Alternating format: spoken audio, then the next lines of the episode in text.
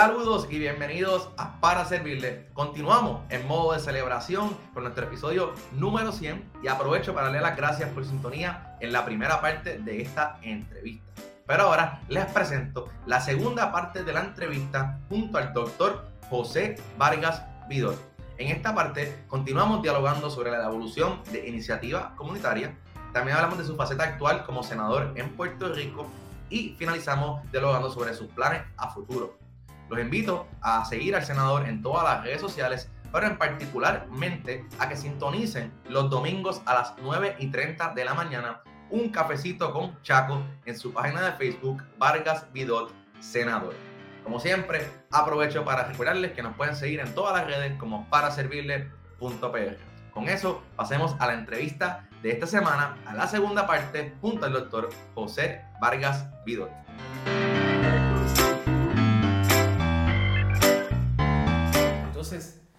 En cuarto año por fin me votan de la escuela. Me votan, este, ya yo estaba diferente, pero me votaron. Este, porque ya la tenían, ya la tenían, ya, ya la mala. El sello. Así que, pero viene una maestra, y esos son los héroes, por eso yo lo menciono, porque me parece que cuando hablamos de comunidad no debemos de hablar de una abstracción retórica. Cierto. Debemos hablar de gente de carne y hueso. Y fíjate que estoy mencionando gente papo, crea esto y lo otro. Viene una maestra que era la maestra de, ¿cómo le dicen? De salón hogar. Okay. Y esta era una maestrita que empezaba su vida de maestra en mi escuela, en el peor grupo del mundo y con el peor tipo del mundo. Y sin embargo, esa mujer logró cautivarme. El año, el, el tiempo que estuve yo en la escuela durante ese primer, porque me votaron en noviembre no me dejaron no me querían dejar graduar. Así que ella viene donde me, yo tenía el pelo bien largo y me lo escondía. Eh, que tú siempre has tenido el pelo largo. Sí, yo tenía el pelo largo. Ahora lo tengo corto, pero en, realidad es largo, te estoy hablando largo a la cintura, no sé qué. Entonces, eh, pues e, ella me dijo, te voy a decir algo. Yo no sé por qué, pero yo siempre siento que tengo una gran confianza contigo. A mí me parece como tú, que tú eres como un taíno, como alguien especial. No me vas a quedar mal, me dijo. Te das cuenta que yo hago teatro, ¿verdad? Sí, pero de lo, que te digo contigo completamente diferente a lo que te ha dicho la otra. La, la principal. La principal, o sea que es un choque. Entre tú y yo, me dijo. Yo no sé por qué, pero mi confianza está depositada en ti.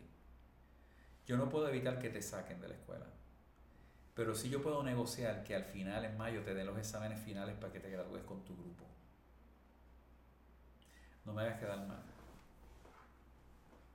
Y yo me fui votado. Nunca se lo dije a mi mamá que me habían votado. Salía todos los días con mi uniforme y los libros. y, y los primeros dos semanas era como free ¡ah! Me iba para la playa, brincando, yo hacía de todo, todo lo maléfico. Eh, eh, después cuando me cansé de, no había nadie en la calle, o sea, no está en la escuela. Eh, de momento entonces empecé a tirar piedras a los salones desde afuera, empecé a jorobar, a tirar bombas de humo, a hacer... A vacilar. A vacilar. Y después ya, al revés, me rechazaron mis propios amigos. Este... Hasta que me puse a estudiar y me puse a trabajar. Conseguí un trabajo en, una de las tienditas del viejo San Juan, pero nunca le dije a mis padres que me habían votado. Y finalmente, pues, eh, efectivamente me dieron los exámenes finales. te graduaste. Los partí. O sea, realmente ahí sí te digo sinceramente que yo saqué eh, las mejores notas. No, tenías, tenías, todo el día para estudiar. No solamente eso, tenía una motivación. También, también. O sea, alguien creyó en mí. Eso es una organización comunitaria. Alguien que abre las puertas a los demás. Para los demás. Exactamente. Entonces, esa mujer, yo nunca la vi más. Nunca la vi más. Después de la graduación, mi papá hizo un desastre en la graduación, me, nos llevó a comer y allá se emborrachó y pasamos una vergüenza. Bueno, hasta mi graduación fue un desastre. O sea, la graduación fue chévere. el almuerzo después. Eh, y entonces, pues, de ahí en adelante, pues, eh, mi vida fue un, difícil. Pero quiero, no quiero hacerte la, yo sé que llevamos mucho tiempo, no, pero yo, yo, ni estoy mirando, yo, no, yo espero que no se haya cortado. ah, el, pues. el, asunto es que te quiero decir que después yo, ya siendo médico, ya habiendo ya dirigido iniciativa comunitaria por más de 20 años, eh, me da con volver a la universidad, voy a recinto de ciencias médicas y voy a hacer un curso profesional de bioética. Porque a mí siempre me ha interesado la ética y la bioética. Y eso es un curso bragado, o sea, eso es un año entero, es como un posgrado. Pues entonces estoy matriculándome y están tomándome la foto y pues su nombre para poder, José Antonio Vargas Pidón. Eh, de momento la persona que viene detrás, yo me quedo así mirando, esperando que me llamen a fotografiar. Y su nombre, por favor, Vivian Aufant. Y esa era la maestra. Esa era la maestra. Y yo, ¿qué? Claro, no, no se parecía después de tantos y tantos años, ¿verdad? Y yo no me parecía tampoco, pero, pero yo le dije, usted dio clase en San Juan.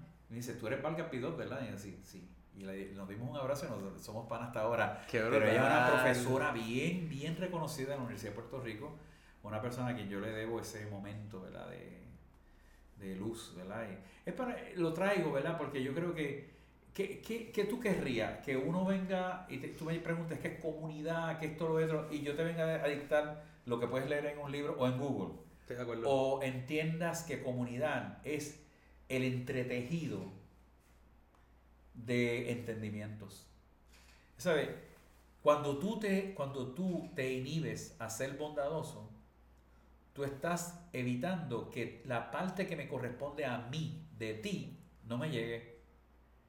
Entonces yo voy a andar cojo porque tú necesitabas darme algo a mí que no, que, no me lo va a dar la otra persona, sino tú.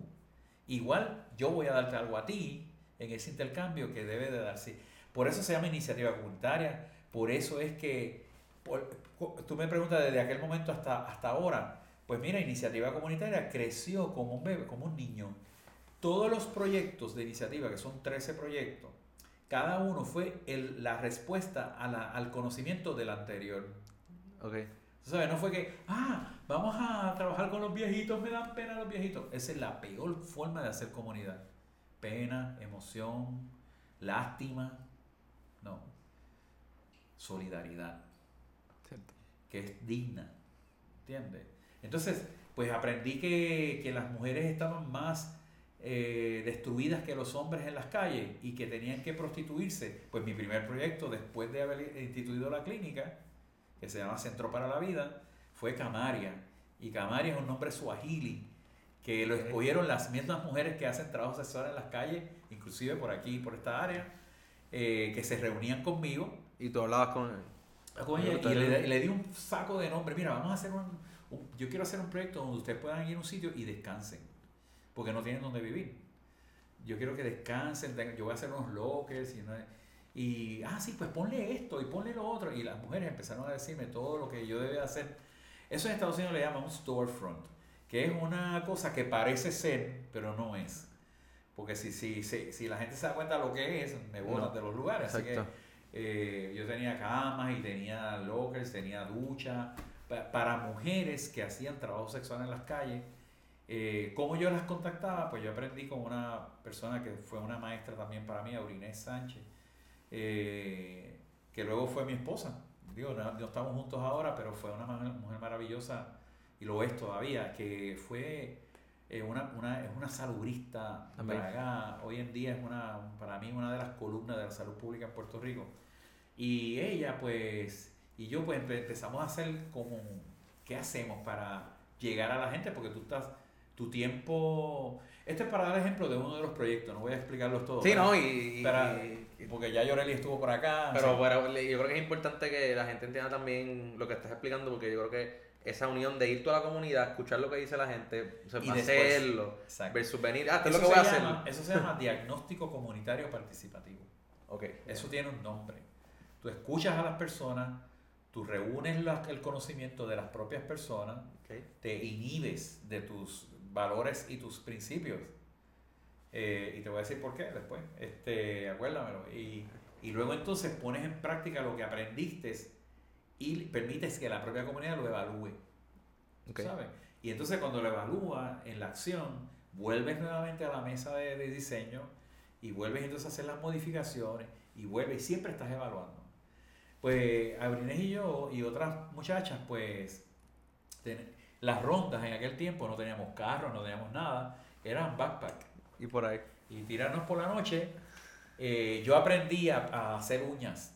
Ok. Las muchachas me enseñaron. ¿Por qué? Porque si yo le iba a coger el tiempo a alguien que su tiempo de trabajo sexual valía ah. para meterse droga, porque eso es vital. Oigan, nadie se mete droga porque es malo, porque es este porque le da la gana, porque no, no, no, es una enfermedad, una enfermedad, así que la persona se ve en la urgencia de necesitar otra dosis. Así que esas muchachas pues no sabían más nada, ¿verdad? Y buscaban, se las buscaban de esa forma. Así que yo decía, bueno, eh, me enseñaron. Si nosotros vamos a cogerle unos 15 minutos, unos 20 minutos para que aprendan cómo poner un condón, cómo protegerse del VIH, cómo protegerse su cuerpo, pues esos 15 minutos son negocio para ella. Que yo le doy a cambio. Así que yo andaba, yo andaba con, con los, mis esmaltes, con mi... Eh, así que eso es interesante porque yo creo que entramos a otro elemento de la comunidad y es que la comunidad, para ser comunidad, tiene que ser abierta. Las comunidades, las que gente que dicen que son comunidades, son cerradas, son sectas. Cuando un grupo de personas se cierra, es una secta. Cuando un grupo de personas se abre, es una comunidad. ¿Por qué? Porque la comunidad debe tener siempre una porosidad donde entran y salen eh, las marejadas de, sabiduría, donde entran y salen, donde dotan a la, comunidad de un dinamismo grande. Eh, encontramos necesidades emergentes, tú, tú trajiste una, en los sismos, en, el, en María, la comunidad se levantó como Nunca como, ni, el, ni el ejército de Estados Unidos, ni los, ni, ni los alcaldes, nadie hizo un trabajo como el que hizo la comunidad. Así que este, ese es importante, de manera que la, el poder estar allí y empezar a, conocer que quizás pintando una uña yo puedo salvar a una persona de contagiarse de un virus mortal en aquel tiempo, pues quiere decir que yo tengo una, la apertura para no decir, coño, pero eso no es de macho, pintar uñas, no sé cuánto, no, no, eso no tiene que ver ni con género, ni tiene que ver nada. Eh. Al revés, ahora soy soltero y tú sabes que si tengo que pintar una uña. La pinta, tú sabes, es parte de, o sea. No, y yo creo que también es el, es el. A veces la gente. Por ejemplo, yo he sido voluntario en un campamento de distrofia muscular y uno tiene, y, he tenido la oportunidad de, o sea, tengo que bañar a un joven y bañar a un joven significa limpiarlo completo, ayudarlo por la noche al baño también y a veces uno como que la primera vez como que ese miedo. Sí. Pero después ya te das cuenta que es normal, tú lo quieres ayudarlo y si... Exacto, tú eres una prolongación de él. Tienes que ayudarle de, de la forma que sea. Sí. Tú sabes, no, no puedes... Cuando la gente, yo, yo hago lo mismo en las úlceras. Por ejemplo, las úlceras en las calles. Hermano, no son las úlceritas, son úlceras que yo tengo que sacar gusanos, que veo el hueso, que son, yo estoy, posiblemente veo un paciente dos horas en una, en medio de la Avenida Fragoso o lo de yo no sé quién, a las 2 de la mañana. Oh, Tú sabes, una mesita en el medio, en la calle, con... pero, pero entonces uno se da cuenta que no, que a mí no me apesta, a mí no me, no me causa náusea, es duro, es duro porque es duro, pero eventualmente uno siente como que está introduciéndose a un área espiritual que un folletito no lo hace. No.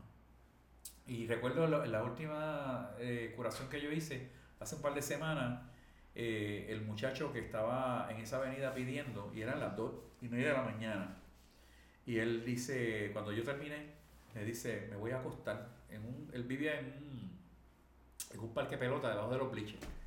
Este, yo, bueno, ¿no vas a seguir por ahí? No, no, no, no. Hace tanto tiempo alguien no me tocaba con amor. Ah que yo quiero sentir, seguir sintiendo esto. Y la, en la última ronda que yo hice en la 65 Infantería me encuentra esta joven que se llama Luz.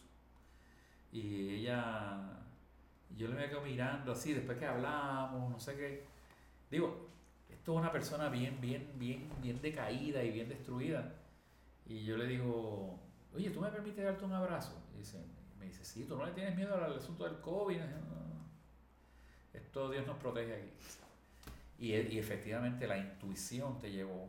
Y lo traigo porque el elemento intuición, el, elemento, el elemento intuitivo tiene que estar metido en la comunidad siempre. Pues la comunidad, el, proyecto no gubernamental sin fines de lucro, eh, tiene que ser siempre el laboratorio social. O sea, una, yo, yo siempre he pensado que intelectualmente, en términos de lo que yo hago, yo nací en un manglar. Y todo el mundo dice que el manglar apesta. Pero la mangle apesta. Claro. El mangle no apesta. En la mangle lo que pasa es que huele a vida. El mangle tiene todas las, todos los organismos en su proceso más frágil que le va a regalar al resto de la sociedad y de la ecología.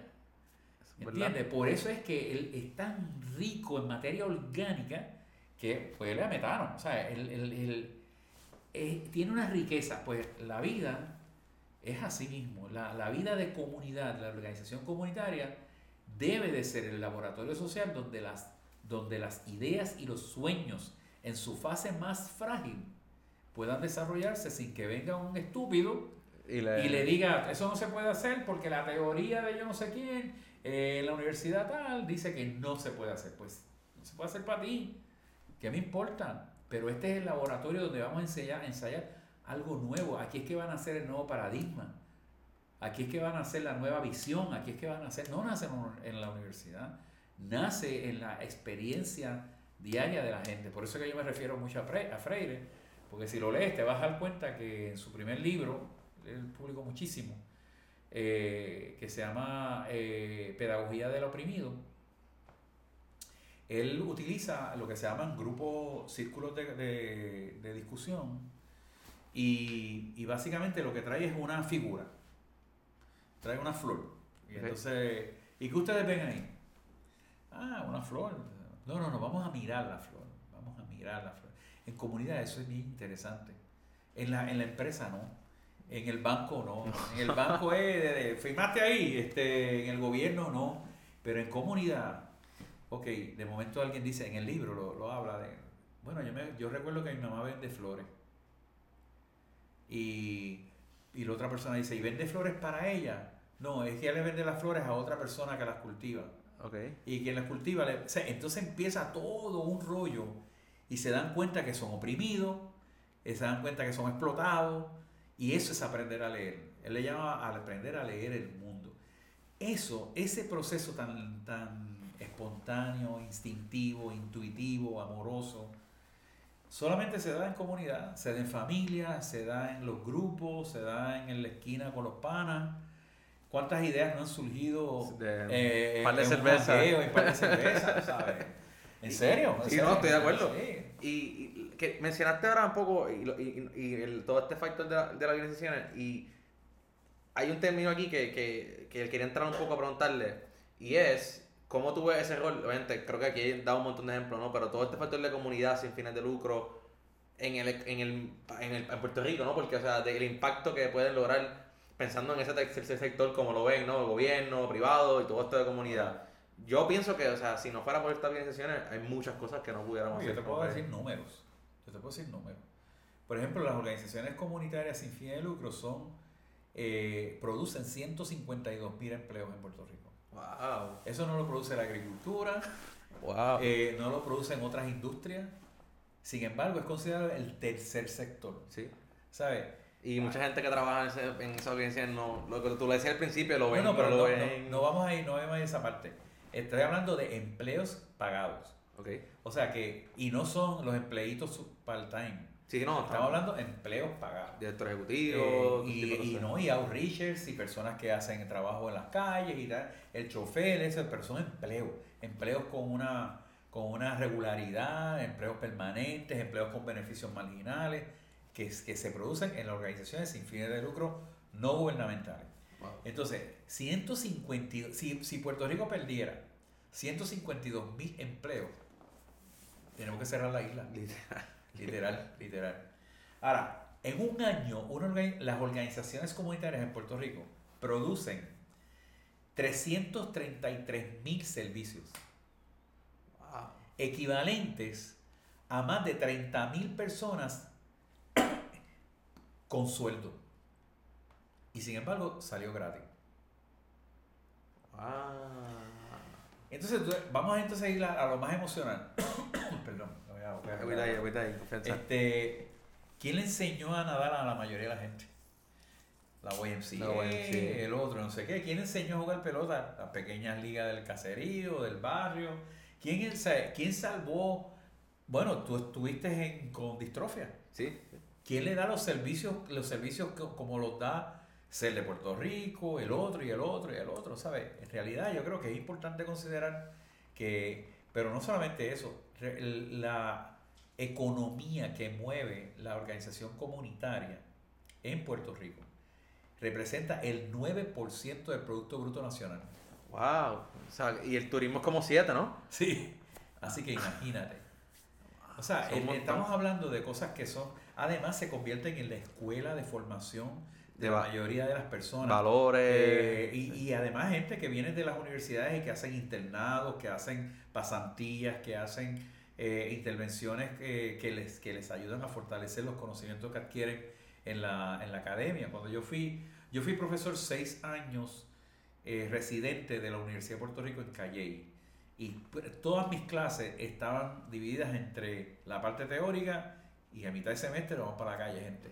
¿Entiendes? Así que y la mayoría de mis estudiantes durante todos esos años hoy son profesionales, pero profesionales de lujo, o sea, profesionales buenos porque tienen una ecuación maravillosa de tener sensibilidad y tener el conocimiento adecuado, haber estudiado por la razón correcta. La mayoría de mis estudiantes, la gran mayoría de mis estudiantes, lo enfatizo, de mis estudiantes, nada más en Calle, porque he estado en otras universidades, son excelentes profesionales han tenido las mejores calificaciones, los que fueron a medicina lograron sus, las mejores residencias y todo porque en algún momento, en vez de estudiar para ser el top 10 de la clase, que eso es una basura, el, el, número, los primeros 10 de la clase, el magna ah, el caracachimba, no, este, eh, no, estudiaron porque querían ser un mejor ser humano para ayudar al otro ser humano. Y así fue los seis años, siete, casi siete años que fui profesor en la Escuela de Medicina de la Universidad Central del Caribe en Bayamón. Eh, asimismo, seis años eh, en la Escuela de Farmacia del Recinto de Ciencias Médicas. He, tenido la experiencia tres años en la Interamericana de Bayamón. Eh, actualmente soy profesor en EDP University. Este, y en donde quiera que he tenido la oportunidad de poder impartir algún tipo de, cátedra, eh, siempre hablo lo que tú y yo hemos estado hablando aquí. Y para ir más o menos ya... Para que tú veas, esto que estoy hablando no es mi conocimiento, eh, eh. sino el conocimiento que yo adquirí en comunidad. Y eso yo creo que es lo más, lo más bonito. Y, y, es que, como dijimos al principio, uno va a ir a sin recibir nada, sin esperar nada a cambio, pero a lo largo de los años te das cuenta que has recibido tanto que no puedes ni medirlo. Hay, veces que yo llego a mi casa por la noche después de la ronda, el sábado, pues salgo viernes, llego sábado, y yo me siento hasta culpable porque en ese sentido que me han dado tanto, ¿sabes? La sonrisa. Bueno, tú, tú me imagino que lo habrás pasado. Yo lo he pasado en muchas, en otras, en, yo también he estado en, en, en eventos de, en el comité yo, yo estaba y tú veías, venían y te abrazaban, una señora que tú no conocías que acababa, llevaba un mes en quimio y pudo salir, estaba en el evento allí y te daba un abrazo y tú, gracias por lo que estás haciendo y tú estás ahí cargando una caja de agua. Sí, yo no he hecho nada, usted lleva todo este tiempo sobreviviendo y está aquí, como que, que yo he hecho. Por eso yo creo que el valor de la comunidad es tan, tan, tan importante. Nadie piense que uno va a una, a una organización comunitaria porque fracasa. No. Eh, uno va a una organización comunitaria porque genuinamente es la persona de éxito de esa sociedad. Entonces, ¿por qué tú crees? Porque ahí es que yo creo que hablamos de disfunción al principio. Siendo, hablando de los números que usted acaba de decir, el impacto que nosotros dos, miles de personas han recibido en Puerto Rico, que le ha cambiado su vida y lo ha hecho quienes hoy en día, ¿por qué entonces todo este tema de comunidad y de sin fines de lucro no es trending topic, no es visible, no es noticia? ¿Por qué tú crees? Bueno, primero tenemos que, yo creo que eso es una multi, una multi... Una complicada. Eh, no, es, una, es muy complejo porque hay una, hay, una multitud de, factores que inciden en eso. Primero, nosotros tenemos unos medios que han ido cada vez caracterizándose más por, por la búsqueda de dinero eh, vanidoso y codicioso. Así que, ¿quién, quién va a ser comunidad para, la, para los medios? El que canta eh, y, una vez en su vida hace una donación. Eh, tú te identificas con eso, los muchachitos empiezan a, sentir que, que, pero por lo menos sienten que, que, pueden imitar a alguien, porque eso yo no lo, no, lo, no lo invalido, ¿verdad? Que salió a lo mejor de su propio barrio. Eso es lo chévere. Pero por otro lado, este, la organización comunitaria, cada vez que se resalta, cada vez que pasa algo, una dificultad o se encuentra algún defecto en alguna organización, se le da una publicidad extraordinariamente mala. y sin embargo, todos los días en Puerto Rico se levanta gente que van a ir a buscar una guagua para sus terapias, que es de una organización comunitaria todos los días se levanta gente que llegan a la escuela, a una escuela pública Montessori, porque una organización comunitaria levantó el sistema Montessori público. Todos los días las personas reciben eh, una donación de sangre que les salvó su vida, porque una organización comunitaria decidió eh, eh, tener eso como, como, como, meta. Todos los días una persona recibe la oportunidad de un trasplante, porque alguien es un donante, porque alguien fue a, la, a, una fundación en Mayagüez y ahí se compran los hilos, la sutura y se compran muchas cosas que, que, el, que la aseguradora no, no, lo asume. Así que, ¿quién cuida a la viejita? ¿Quién lleva esto? ¿Quién lleva? O sea, por todos los lados, 24 horas al día, es como para que todos los días los periódicos eh, tuvieran una, una, una sección, es aquí tu comunidad o algo Exacto. Esa, es la, esa es la idea de esto también. Que, yo, te, yo, te, lo agradezco. No, te agradezco a ti. Yo, yo tenía aquí un montón de listas de preguntas que yo creo que la mayoría las hemos cubierto. Eh, pero más allá de preguntas respecto, sino como tú decías ahorita, con gente, con la, oyendo las historias de la persona, Papo, Jesús, o sea, hemos podido entender y yo creo que eh, Vivian, o sea, al final del día motivar a la gente que esté viendo esto a que de la forma que puedan sirvan, porque yo creo que esa es la misión, no creo, esa es la misión de este espacio. Eh, pero antes quería, antes de ir cerrando, Sé que tú estás ahora en otra faceta también de servicio, porque es servicio, ¿no? Eh, desde el Senado de Puerto Rico, eh, llevas ahí dos términos. Eh, también tienes ahora unas cositas que hacer en tu Facebook y eso. Me gustaría hablar un poquito de la faceta actual de, que estás haciendo, que sin duda es servicio también y es otra cara, sí, pero que nos cueste un poquito de eso. Y... Pues yo me encontré que después de casi 30 años de iniciativa comunitaria, ya lo que estaba yo era recibiendo premios y reconocimiento. Okay. Y mentiras porque yo iba ya conociendo bien las necesidades de la comunidad y del país, llegaba donde los políticos, llegaba donde los senadores y representantes, y uno de cada diez respondía con uno de cada diez, a veces ninguno de cada diez, respondía con, verdadera intención convertida en acción. Okay. Entonces, eh, de momento, antes de yo habitualizarme a que la mentira debe ser parte de nuestra realidad. ¿verdad? Eso es una, una paradoja. La mentira debe ser parte, de nuestra realidad. Que lo hemos incorporado. ¿verdad? No, los, políticos mienten o roban, etcétera. Pero lo siguen votando por Exacto, exactamente. pues entonces, eh, yo un día me, me, dije, bueno, ¿por qué yo no me pongo en el lugar que yo critico? ¿Por qué yo no.? Sí, porque para mí es fácil ir al frente de Capitolio. Ah, no sé qué, yo he estado he sido arrestado mil veces, me han caído a palo otras miles, este, yo he estado en la cárcel por el activismo, eh, literalmente.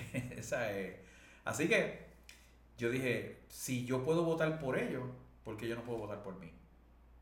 Okay. Entonces yo dije, eso fue un dilema durante casi un año, pero ¿a través de qué? Porque yo nunca he pertenecido a un partido. Yo tengo mi ideología, pero nunca he pertenecido a un partido. Entonces, eh, por fin dije, bueno, pues si hay un movimiento en el mundo que es de, gente independiente, claro. pues ¿por qué yo no? Y no había surgido ni lugar o ni nada de eso. Si esto fue 2014, 2000... En 2014-2015 para las elecciones de 2016. exacto. Entonces, eh, ahí fue que empecé a, a trabajar la idea y los muchachos en las calles, las personas sin hogar, eh, Chaco, tírate, tírate, porque necesitamos a alguien que te nos represente, tírate. Pero al final del día, si no me equivoco, ellos no tienen, no iban a votar por ti, o que tú, o sea, no podían ir a votar, ¿no? Muchachos, es en, la, en las elecciones del 2016 y en estas elecciones es cuando más personas sin hogar han ido, se han buscado su tarjeta y han ido a votar por, brutal. por miles. Qué brutal, porque yo pensaría que entonces que tú estabas escuchando en la calle, pero no iban a poder ir, pero qué bueno. Y, yo no hice un mínimo esfuerzo, porque yo no tengo delegación, yo no tengo un partido, yo nunca he tenido un comité, nunca he tenido un fundraising, nunca he tenido nada. ¿Y por qué tú crees que ganaste ese 2016 entonces? Yo, yo gané ese 2016 porque la gente estaba cansada de escuchar lo mismo, estaba buscando dónde depositar su esperanza. Eh, yo no me adjudico ese triunfo a mi persona. Yo pienso que, el, que las personas estaban eh, responsablemente buscar, buscando una, un nicho en donde se pudiera evidenciar la inquietud de la propia comunidad. Y no estamos hablando de la comunidad de gente pobre nada más, sino la comunidad de empresarios, la comunidad de estudiantes, etcétera, etcétera. Hacía falta también que mi, mi campaña, que fue a través de redes, así como estamos haciendo, que la diseñó mi hijo, este, pues esa campaña básicamente se, se, se basó en que eh, la gente tuviera una oportunidad de llegar hacia el Capitolio sin estar allí. ¿verdad? Entonces, eh, y eso lo he cumplido cabalmente. Yo soy el senador que más, más proyectos ha erradicado por petición en la historia. O sea, yo llevo... Petición es alguien que fue y te dijo, yo quisiera hacer esto para... yo quiero que sea, yo quiero esto, yo quiero que, que pase esto. Y, y, yo tengo más de 76 leyes aprobadas. O sea, que son... Pero en, en ese cuatrenio yo, yo radiqué 459 medidas eh, que la gente decía que yo no iba a poder hacer ni... Primero decían que no iba a ganar. Sí, Porque hasta en la, en la universidad donde yo, yo he dado clases, los profesores de estadística decían que yo iba a sacar 8 o 9 votos, que eran mi familia. Este, y sin embargo, en las primeras elecciones yo le gané a todo el mundo. Sí, por eso yo me acuerdo que fue a, literal a todo el mundo. Entonces, y en esta también le gané a todo el mundo, lo que pasa es que me robaron 60 mil votos. Este, así que eso es otra cosa. Eso es otro tema. Sí, sí, sí. Este, pero eh, en realidad eh, yo sentí que esa, esa era la, el paso. Hay un autor eh, costarricense, murió ya, Francisco Gutiérrez, que decía que el activismo es la fase anterior a la toma de conciencia. Entonces yo lo, hice una, una, interpretación, una paráfrasis, ¿verdad? Este, y dije, bueno, bueno, el activismo es la fase anterior a la toma de responsabilidad entonces yo, yo me voy a poner como blanco de la propia comunidad porque yo creo que se puede hacer algo diferente en vez de, de, sentirnos que estamos condenados toda la vida a malos políticos.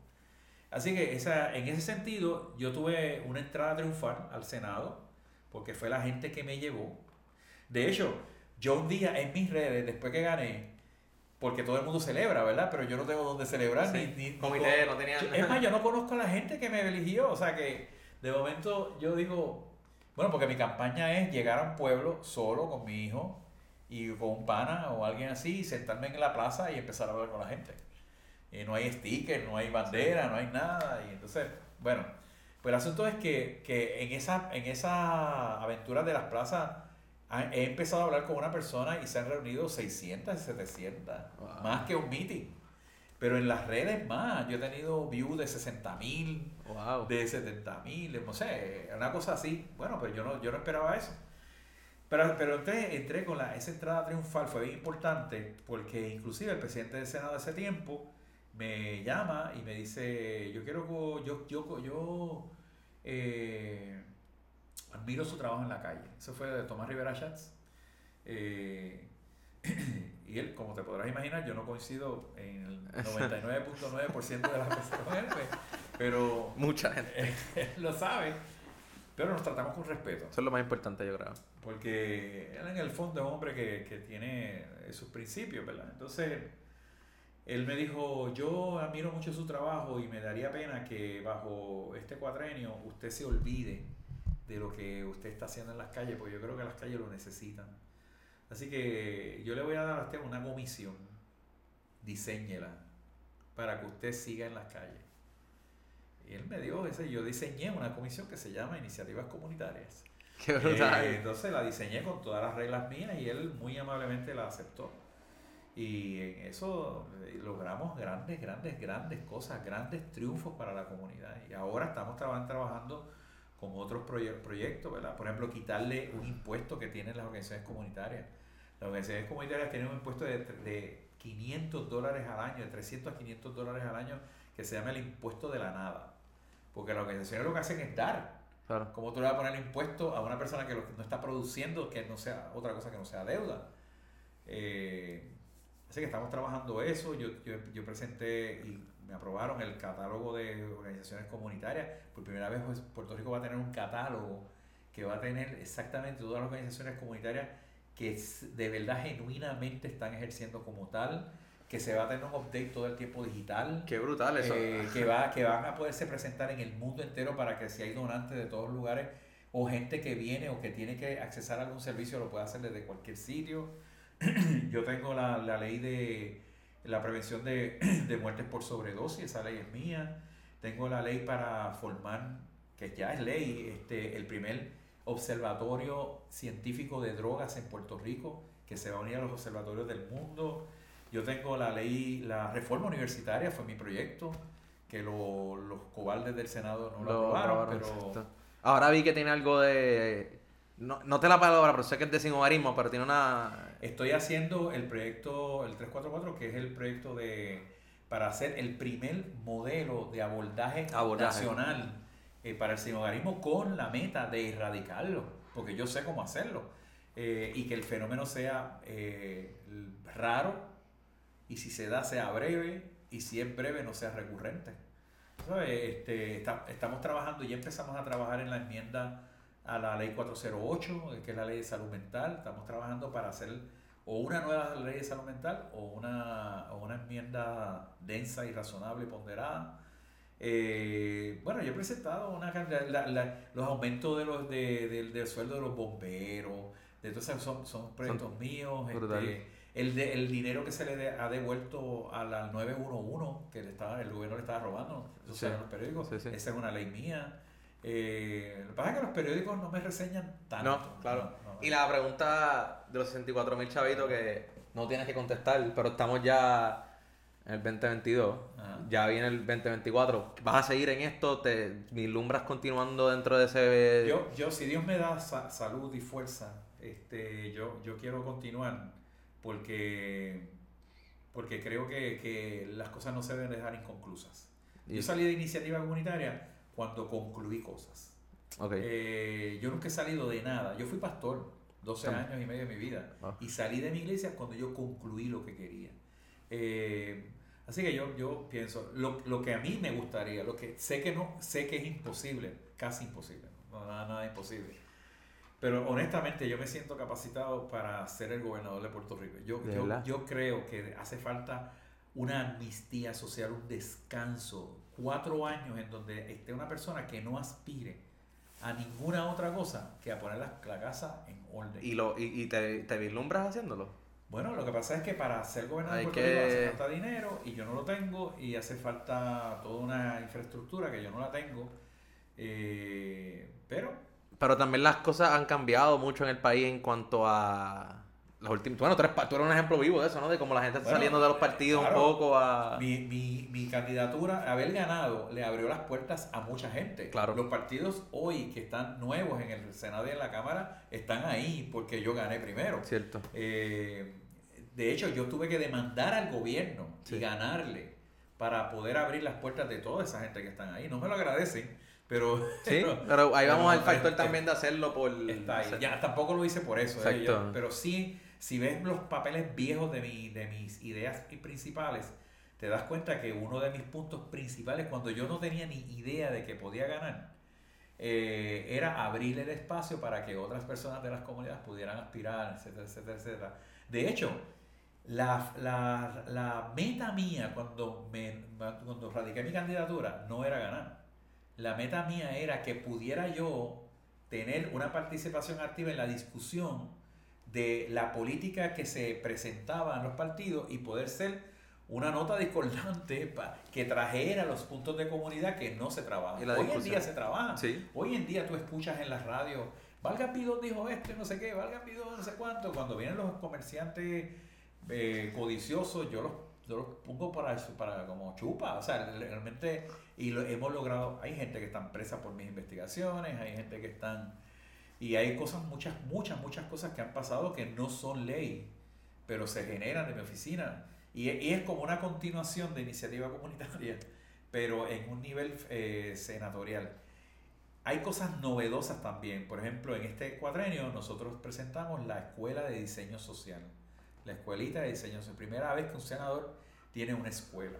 Y ahí yo tengo una escuela en el edificio contiguo al, Capitolio, en donde empezó digital como tú, ¿verdad? Pero ahora se, se va presencial, en donde se capacita a todo el que quiera, sobre todo de comunidad, para en legislatura 101, en cabildeo efectivo, en diagnóstico comunitario participativo. Y puede ir cualquiera. Cualquier persona. Y son cursos serios, eh, certificados por nosotros y y con la, con la idea precisamente de que la comunidad se arme de las herramientas necesarias para ser efectiva en sus reclamos. Qué brutal.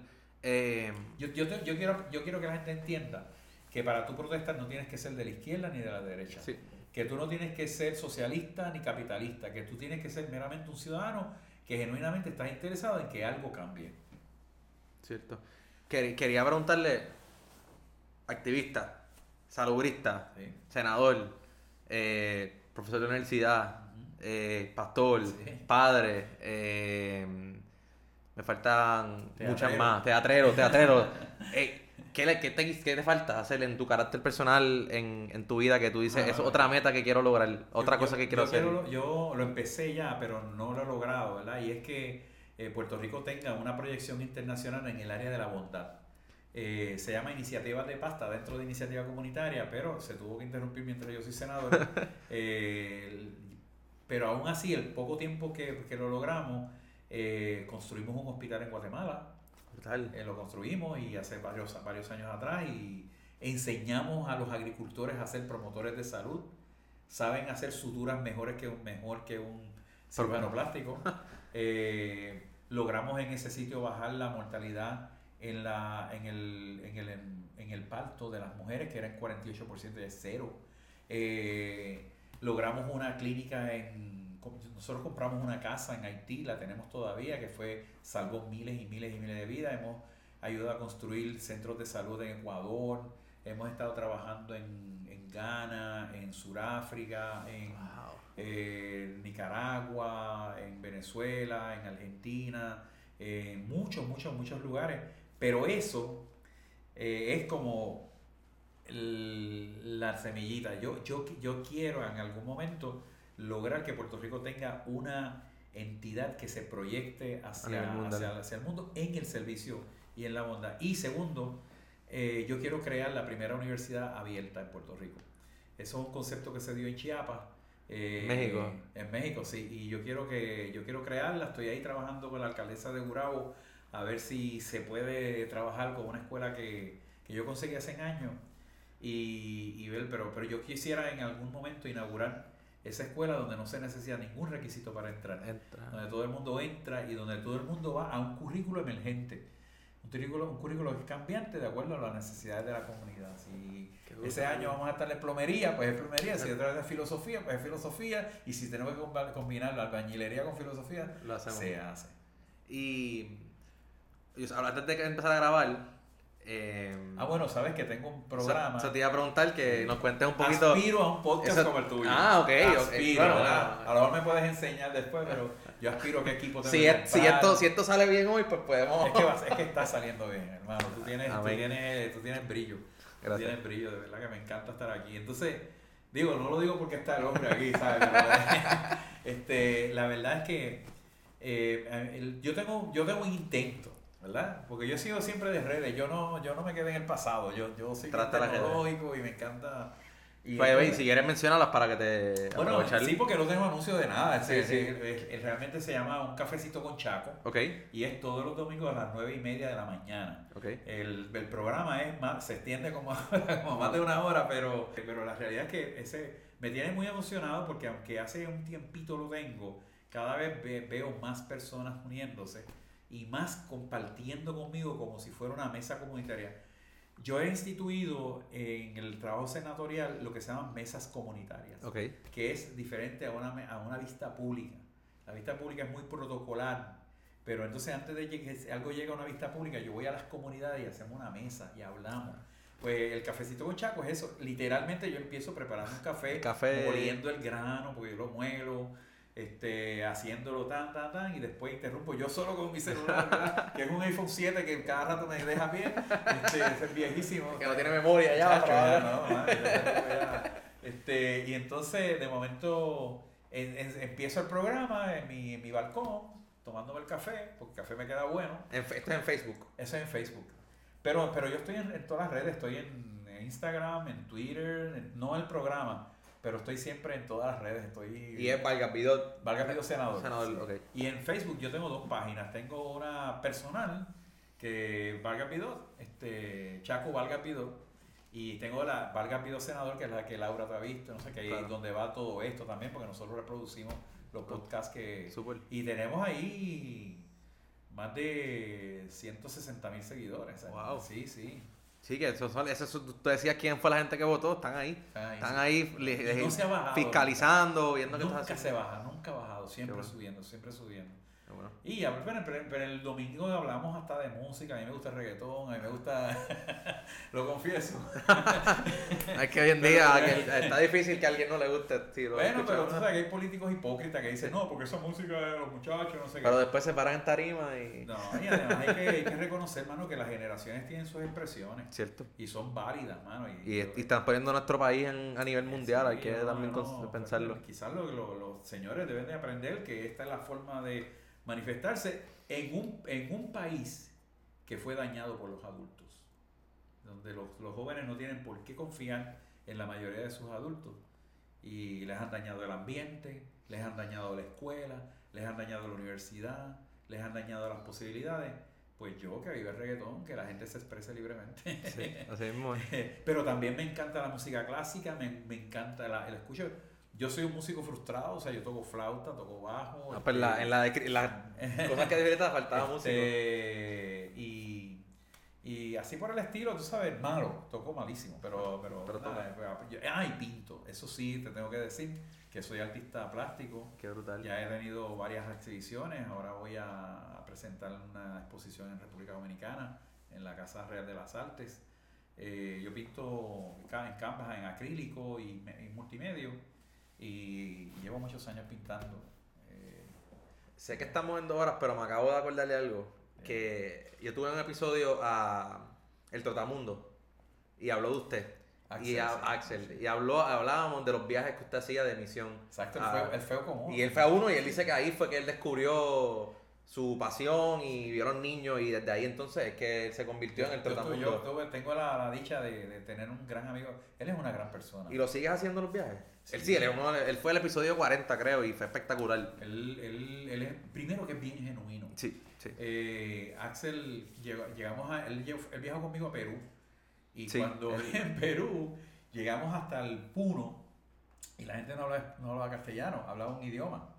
Entonces, ¿qué pasa? Que él le tocaba a los niños. Y de momento nosotros estamos armando la clínica en un- unas condiciones 12 mil y pico de pies por encima del nivel del mar. O sea, yo tenía que, yo alquilé tre- eh, cinco pilotes de oxígeno para que mis médicos y estudiantes de medicina pudieran respirar Wow. caminando de aquí a allí. O sea, era, era terrible. Los, la gente allí no lo sentía, pero nosotros sí. Claro, sí, el cambio. Entonces, de momento, pues yo decía, ¿cómo será que Axel va a lograr cautivar a los niños si no, no lo entienden?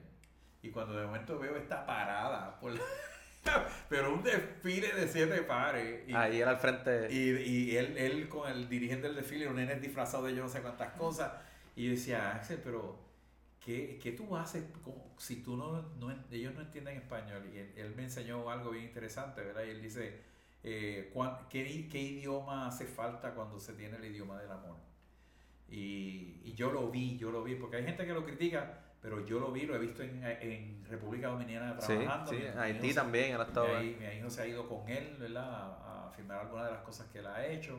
¿Y esos viajes tú los sigues haciendo o lo, o fue lo, o lo vislumbras seguir haciendo? Bueno, eso lo vislumbro seguir la- haciendo. Ahora me interrumpí porque se me, se me venció el pasaporte Ah. y no tuve tiempo durante estos cuatro años pasados de... de- Y aparte estamos en pandemia también. ¿Entiendes? Pero ya lo saqué y me llegó, así que tengo... Brutal. Vale tango.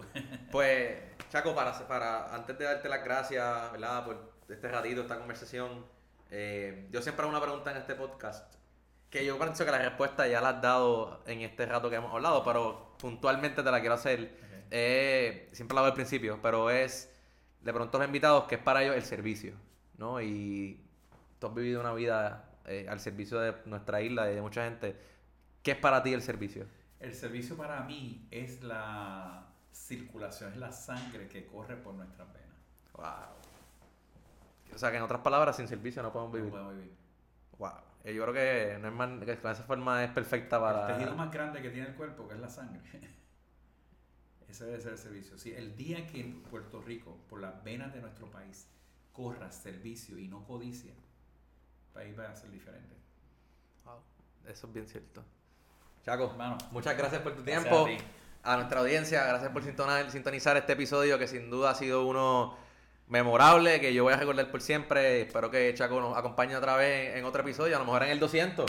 Sí. Como gobernador, a lo mejor, pero no, fuera de broma, no. Agradecido a ustedes por su tiempo, agradecido a Dr. Vargas Vidor. Saben que nos pueden seguir en todas las redes como para servirle.pr. Pueden buscar a senador eh, Vargas Vidot o si no, Chaco Vargas Vidot también en Facebook. y Vargas Vidot senador. Senador, al revés. Ahí lo pueden buscar para el cafecito con Chaco los domingos a las 9 y media, ver las diferentes leyes que están trabajando en el Senado y otros proyectos que vendrán a futuro. Así es. Así es. Pues nada, muchas gracias a todos ustedes. Nos vemos en los próximos episodios y recuerden que aquí para servirles.